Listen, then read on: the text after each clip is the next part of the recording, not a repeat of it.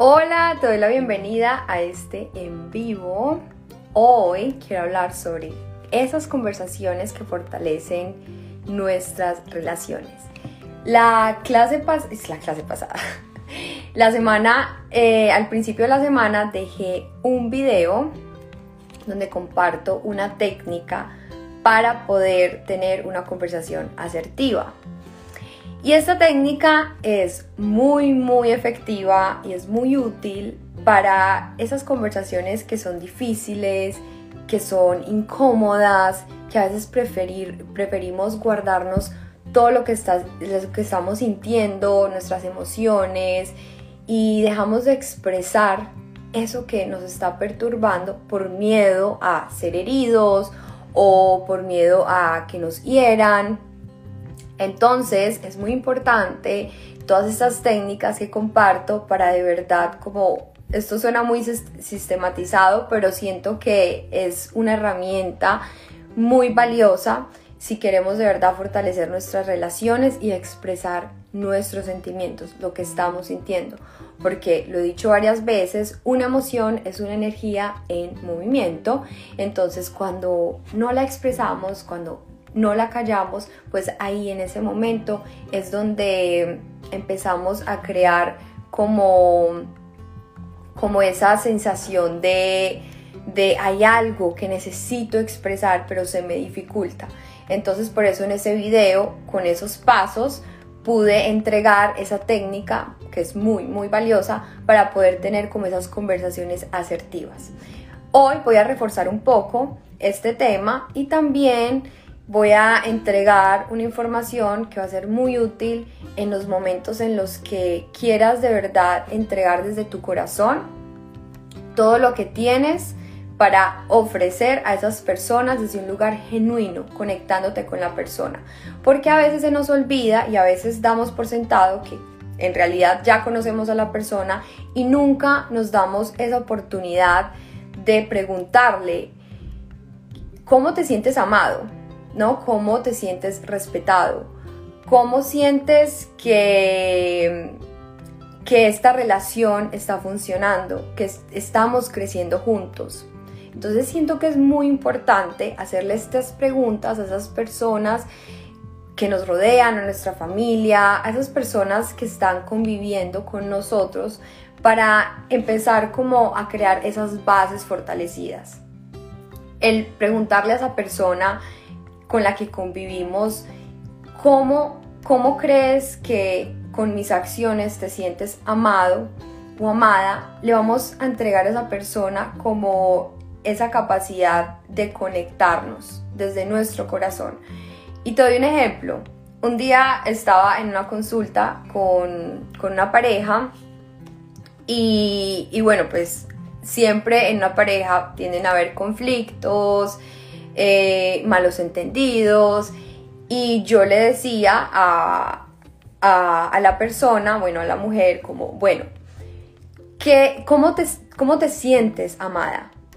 ¿Cómo sientes que tu pareja te ama? Entonces ella decía, bueno, cuando comparte más tiempo conmigo, cuando me integra en sus actividades, en su trabajo, no me importa si me tengo que quedar trabajando con él, pero me gusta poder estar con él. Y para él, él se sentía amado cuando llegaba a la casa y encontraba su comida hecha con mucho amor. Y ella eso no lo sabía. Y él tampoco sabía cómo ella se sentía amada. Entonces, al comunicarlo, algo tan básico que a veces se nos olvida preguntarlo, va, va, a ayudar a fortalecer esa relación, nos va a ayudar a crear esos lazos más estrechos e intensos con las personas que nos rodean. Entonces, en ese, en ese video, en el video que puse al principio de la semana, si no estoy mal fue el martes, decía que muchas veces confundimos entre hechos y pensamientos.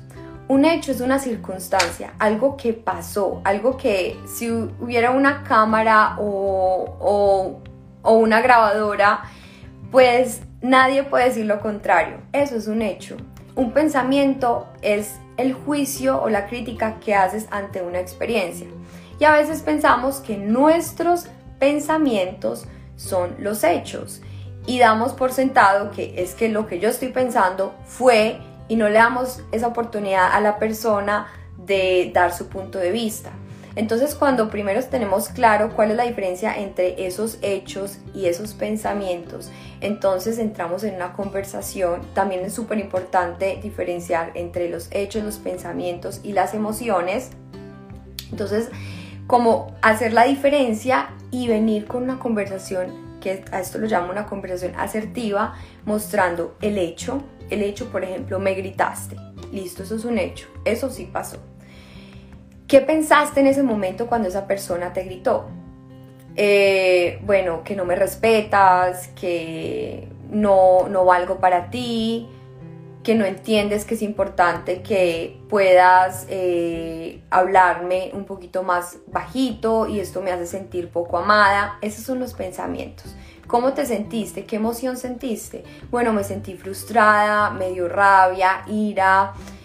Pero entonces en, en una hoja puedes escribir paso por paso. No es que la vas a leer la hoja a esa persona, sino que mm, le vas a dar paso por paso eh, todo lo que sentiste en ese momento, lo vas a practicar y ahí entras y le dices, puedo hablar contigo. Porque es muy importante anticipar esa conversación, es supremamente importante. Porque no es lo mismo que lleguemos a atacar y decir, es que, mira, me dijiste esto y me sentí así y sentí esto y el resultado fue aquello. No, es muy importante decirle con anticipación, mira, quiero hablar sobre lo que pasó la semana pasada.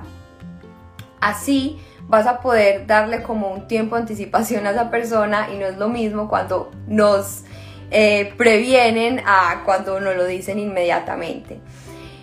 Y cuando separas estos pasos, esa persona no se va a sentir tan atacada que cuando llegamos a expresar inmediatamente todo lo que sentimos, a explotar, no, no, no hacemos como esa diferencia entre lo que estamos pensando y nuestras emociones y lo entregamos absolutamente todo.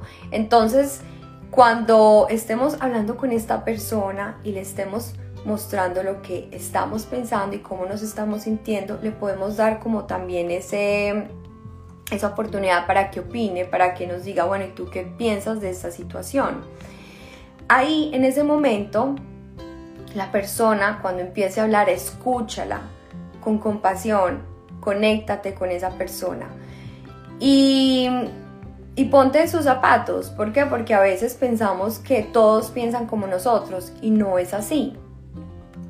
Ahora, siempre al final de una conversación asertiva, necesitamos tener un plan, como un compromiso, un, un plan de acción. Bueno, una vez que te dije lo que sentía, lo expresé, fue una conversación efectiva, ¿qué vamos a hacer de aquí en adelante? ¿A qué te comprometes? ¿A qué me comprometo yo? Y entonces creo que es muy importante llevar a cabo esta conversación y al final hacer este plan de acción para que más adelante no se vuelva a presentar la misma situación. Entonces me encantaría que practicaras esta conversación asertiva y también que tuvieras en cuenta de ahora en adelante que cuando estamos constantemente preguntándole a la persona cómo te sientes, eh, qué esperas de mí, qué esperas de esta relación, esto ayuda a que la persona también se sienta importante en su vida. Porque a veces todo lo o no lo acallamos, lo ignoramos, no estamos presentes, entonces ahí es cuando ocurre una desconexión entre esa pareja, entre esas dos personas. Entonces poder dialogar, poder expresar, como lo dije de una manera efectiva y asertiva, con los pasos que te entregué, va a ayudar a que esta relación crezca, a que esta relación se fortalezca.